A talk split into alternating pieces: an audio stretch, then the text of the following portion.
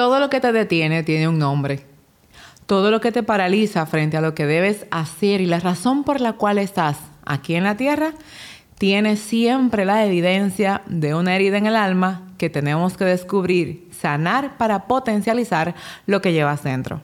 Pasajeros a bordo, bienvenidas y bienvenidos a este viaje a tu interior.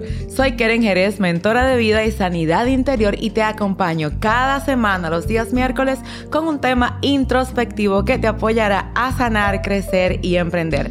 Disfruta el episodio del día de hoy.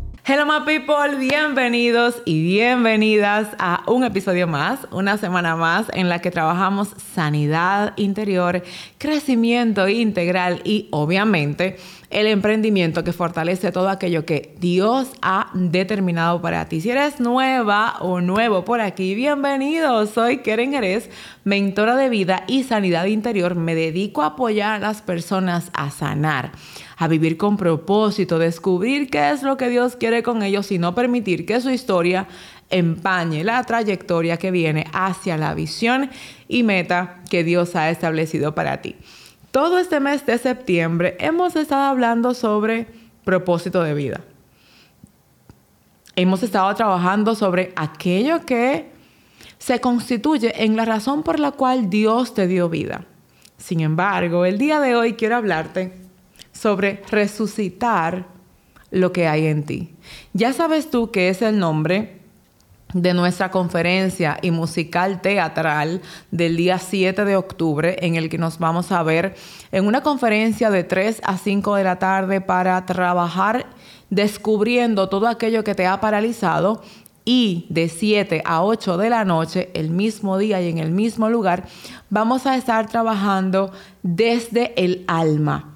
¿Qué es lo que pasa y por qué vamos a hacerlo con arte, con danza, con cánticos, con teatro, porque tu alma se conecta con el arte. Y por eso vamos a materializar historias que reflejen tu trayectoria y te den herramientas, fe sobre todas las cosas para cumplir con aquello que Dios ha determinado para ti. Así que el 7 de octubre debe estar en tu agenda y si no tienes cupo todavía, será mejor que vayas al enlace porque en el teatro los cupos son limitados y no quisiera que te lo perdieras, por favor, porque va a ser un momento de demasiada, digamos que, confrontación, pero al mismo tiempo alivio, al saber que primero hay otros que están viviendo lo que tú o que ya sobrepasaron lo que tú. Y segundo, porque vas a tener herramientas para salir de allí fortalecido integralmente espíritu, alma y cuerpo, porque sí que vas a tener que moverte y sobre todas las cosas tendremos un espacio de risoterapia donde mírame de verdad. Vas a amar todo lo que vamos a poner en escena, además de que me vas a conocer en otra faceta, no solo como mentora de vida y sanidad interior aquí sentadita frente a ti, sino que vamos al teatro vamos a actuar, vamos a danzar y bueno, todo lo que Papá Dios nos permita en esta experiencia. Resucitar lo que hay en ti tiene que ver con algo que se murió, porque obvio resucitar es como que darle vida a algo que ya la tuvo y por alguna razón se murió. El problema de resucitar es que en muchas ocasiones nos acostumbramos a estar muertos. Hay mucha gente que se acostumbró a no soñar, mucha gente que se acostumbró a que sea lo que Dios quiera, hay mucha gente que se acostumbró a que salga como tenga que salir, mucha gente se acostumbró a que me llamen cuando me tengan que llamar.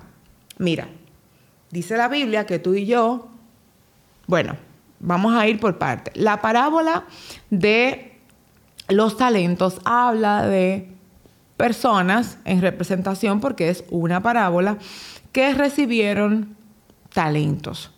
El que recibió uno, el que recibió tres, el que recibió cinco.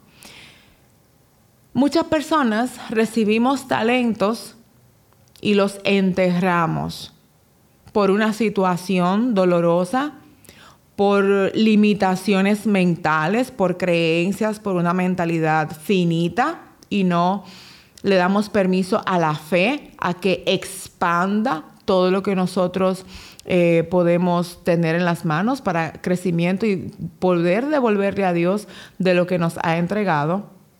A veces por miedo la enterramos y de paso matamos la semilla. Es como que, o sea, sí, yo tengo una semilla, pero no puedo con tanto. Es como que yo estoy cansado de luchar. Hay personas que me han dicho, Keren, yo sé que tengo que hacer cosas, pero honestamente yo prefiero dejarlo así y dedicarme a algo que sea más cómodo para mí.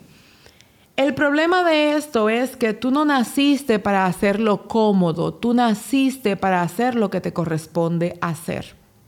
Y por más que te propongas, de repente dices, ay, Keren, es verdad, mira, me voy a proponer hacerlo.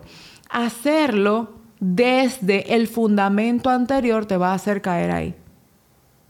Te va a hacer, imagínate, que tú sales de tu casa y se te ensucia la blusa, la camisa y wow, te da pena y tú dices, wow, yo, ya yo no quiero ir a ningún lado.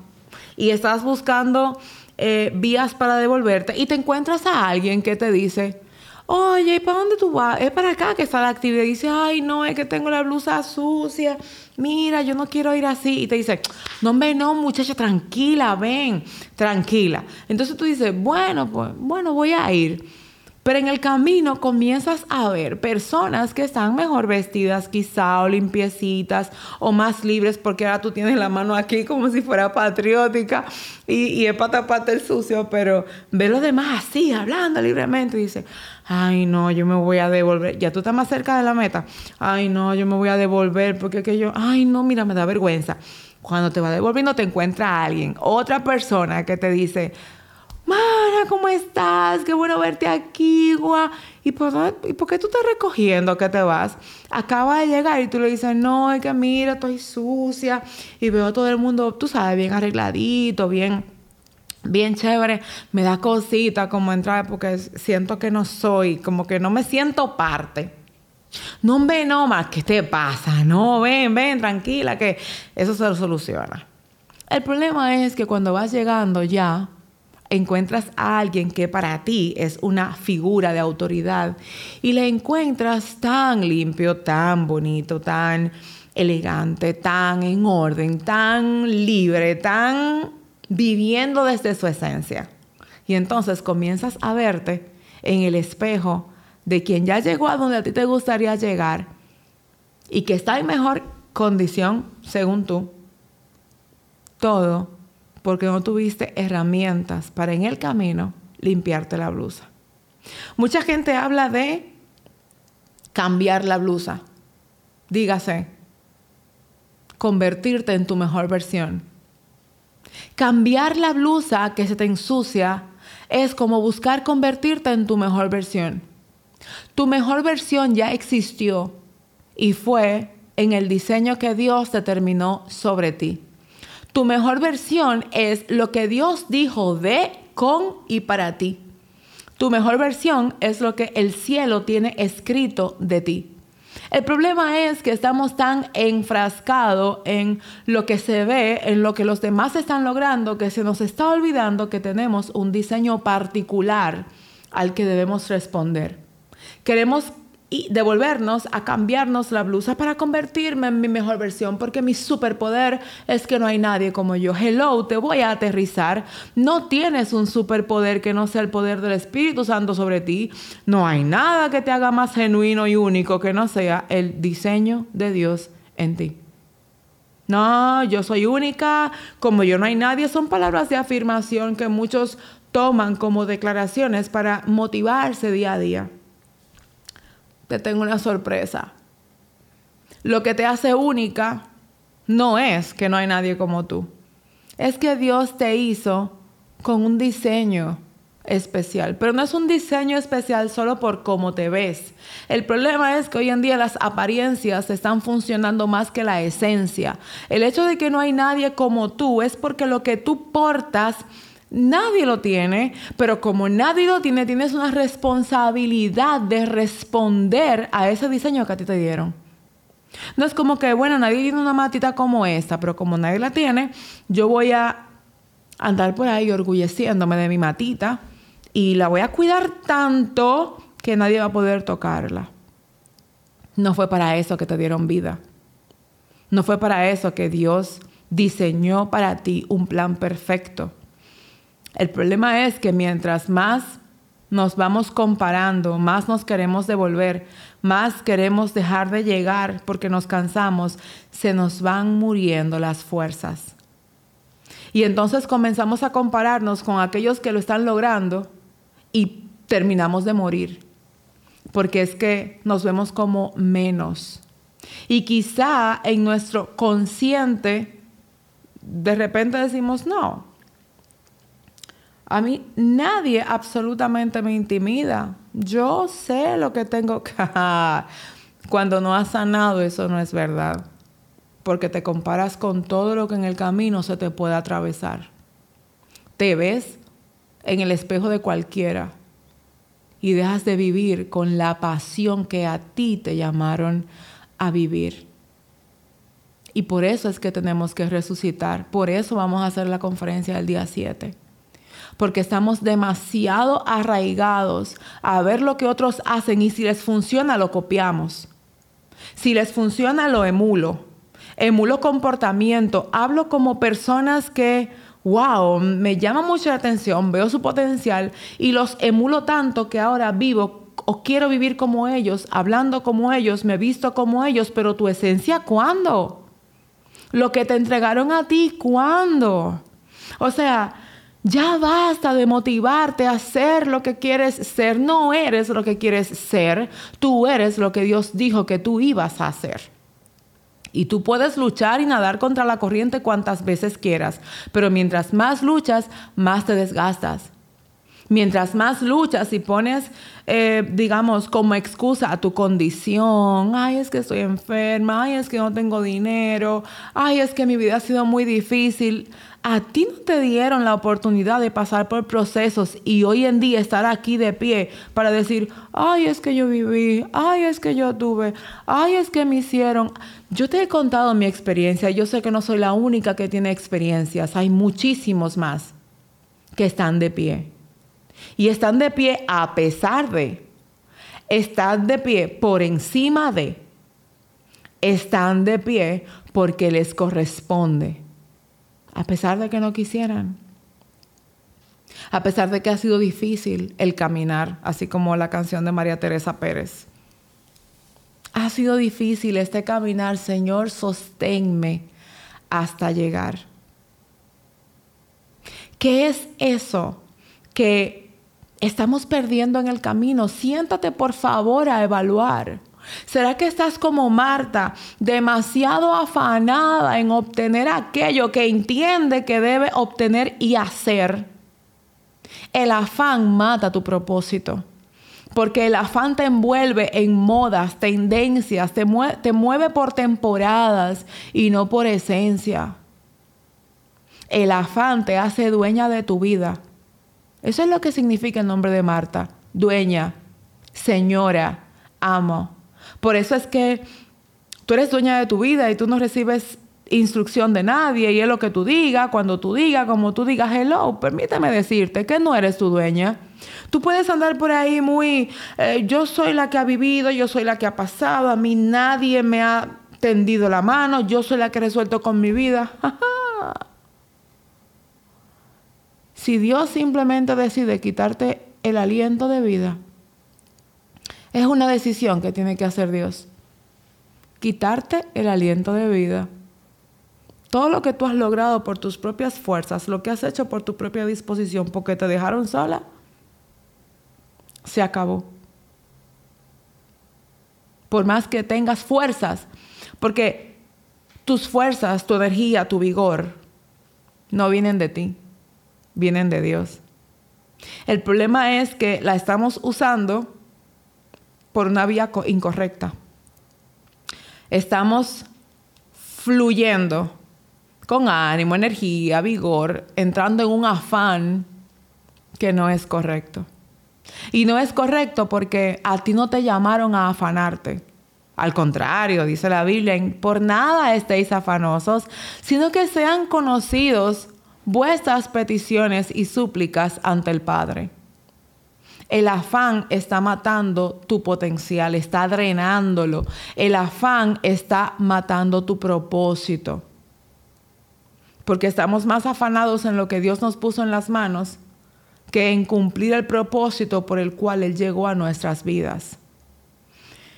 A mí me llama mucho la atención de, de la historia de Lázaro, porque cuando Jesús llega para resucitarlo, porque él llegó a hacer un milagro. Él no llegó para que comenzaran a llorar. Ay, si tuviera llegado antes, mi hermano no había muerto. Estamos viendo más la queja frente a lo que vivimos que el milagro que Dios quiere hacer al permitirnos vivir esas experiencias. Nunca, jamás la queja por lo que pasó va a abrir puertas que la fe por lo que va a pasar. Lo que pasó no puede detenerte, lo que pasó no puede encerrarte, ni puede hacerte morir, porque cuando Jesús llega a tu vida, viene a resucitar aquello que se murió. Aquello que tú no tenías la posibilidad de evitar la muerte, o aquello que por como tú vivías dejaste morir. Tú no puedes presentarte como Marta que la primera vez que la Biblia menciona que fue a, su casa, ella estaba tan afanada.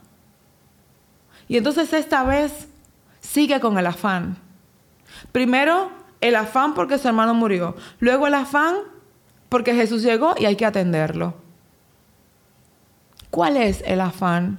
Te está matando el propósito. Hay gente que se afana tanto por una posición laboral que pierde familia pierde paz, pierde sueño, pierde propósito. Llega a la posición, pero perdió su vida. ¿Qué sentido tiene, my friend? O sea, ¿para qué? Te vas a perder en el afán dejando morir la razón por la cual tú estás vivo. Entonces vivimos como muertos. Vivimos solo para el día a día. No vivo para tener un propósito que deje legado. Me gusta María. María adora. María es la misma, la María hermana de Lázaro y, Marta es la misma que ante los pies de Jesús vertió su perfume más caro. Tienes que pagar el precio para vivir con propósito. Tienes que pagar el precio para ver los milagros. Fíjate que cuando Jesús fue a resucitar a Lázaro, le dijo, estaba hablando con Marta, quita la piedra porque se necesita remover lo que está obstaculizando en ti ver el milagro, ver el propósito por el cual Dios permite las cosas. Tiene que removerse de ti la piedra, la duda, la incredulidad, la mentalidad, tus creencias, tus pensamientos limitantes. Tienen que moverse para ver a Dios obrar en tu vida quita la piedra. ¿Cuál es la piedra que tú tienes que mover hoy? Porque Él va a resucitar lo que hay en ti cuando quites la piedra. Y si nos vemos el 7 de octubre, que así espero que sea, necesitas quitar la piedra para disfrutar todo lo que vas a ver en estos encuentros. Porque créeme que la conferencia no va a venir a pasarte paño tibio. Ya sabes tú que yo no paso paño tibio, pero la conferencia donde me das el permiso más de cerca, pues te aseguro, te aseguro que vas a necesitar tener gallardía para tomar la decisión. Una gallardía que te lleve a ti a catapultarte. Más allá de lo que tú hoy puedes conocer. Lázaro fue resucitado, pero tuvo, tuvieron que quitar la piedra quitar la piedra de esa historia que te ha convertido en víctima. Porque nada de lo que Dios te permite vivir es para matarte en el proceso. Es para matar de ti aquello que impide que lo de Él pueda despertar. Tú sabes que hay cosas que Dios quiere hacer contigo, pero que tienes tantos bloqueos mentales que si te activa en este momento su propósito, matas a todo el que te rodea. Y de paso, matas el propósito que Él te dio. Tú sabes que hay actitudes de nosotros que están momificando nuestro propósito. ¿Sabías tú que hay comportamientos que están dando un muy mal ejemplo y que si Dios abre puertas para la manifestación del propósito que determinó para nosotros, estuviéramos dando mal testimonio, matando al entorno de acuerdo a la visión que tienen sobre el Dios que portamos. Hay muchos ajustes que deben ocurrir para ver a Dios obrar en nuestras vidas. Hay muchas decisiones que tenemos que tomar, hay muchas áreas que tenemos que sanar. Pero si algo muy importante hoy yo quiero dejarte es que hay una oración muy particular que yo te invito a que hagas. Y es que le digas al Señor, resucita lo que hay en mí. Es que tú te sientes y seas tan honesta, tan honesto contigo y reconozcas que en ti se han muerto cosas por estar atada a una pareja, por estar aliada emocionalmente a un trabajo, por tener ligaduras almáticas con un líder, por estar todavía arrastrando la historia que ya pasó y no has sanado. Que hay cosas que en ti se han muerto porque estás esperando que otro las haga por ti cuando tú tienes la capacidad de sanar, crecer y emprender en ese propósito que Dios determinó para ti. No puedes sentarte a esperar que nadie haga lo que a ti te toca hacer, porque de lo contrario verás mulas hablar y piedras hablar frente a lo que tú tenías que decir y lo peor es ver a otros hacer lo que tú tienes que hacer. Ver a una burra hablar en vez de que lo, lo hiciera Balaam cuando le tocaba. Ver una piedra, como dice la Biblia, que si ustedes callaran, las piedras hablarían. Yo no quiero ver a nadie haciendo lo que a mí me corresponde, pero tengo que resucitar para que eso ocurra. Tengo que ponerme de pie y no dejarme llevar de sentimientos y emociones. Ay, es que yo no me siento bien. No son los sentimientos que a ti te deben mover, esa es la intención.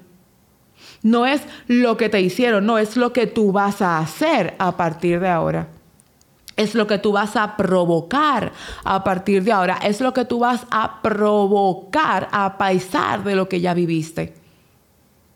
Hoy yo te hago un reto, resucita. Hoy yo te pido que te des el permiso, no de pasar la página, porque es muy fácil pasar la página, no, es revisionar en la página en la que estás.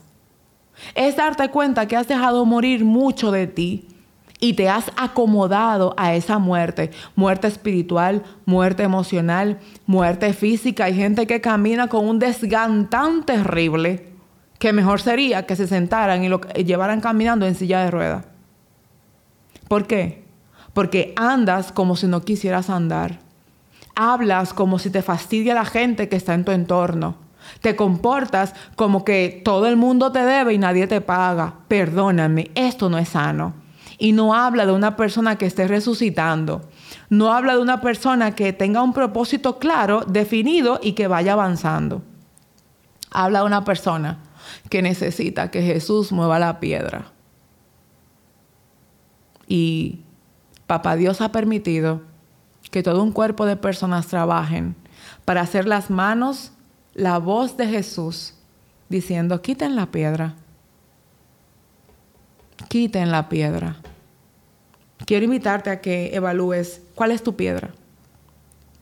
Que reconozcas qué es eso que tú estás dejando que obstaculice tu mirada.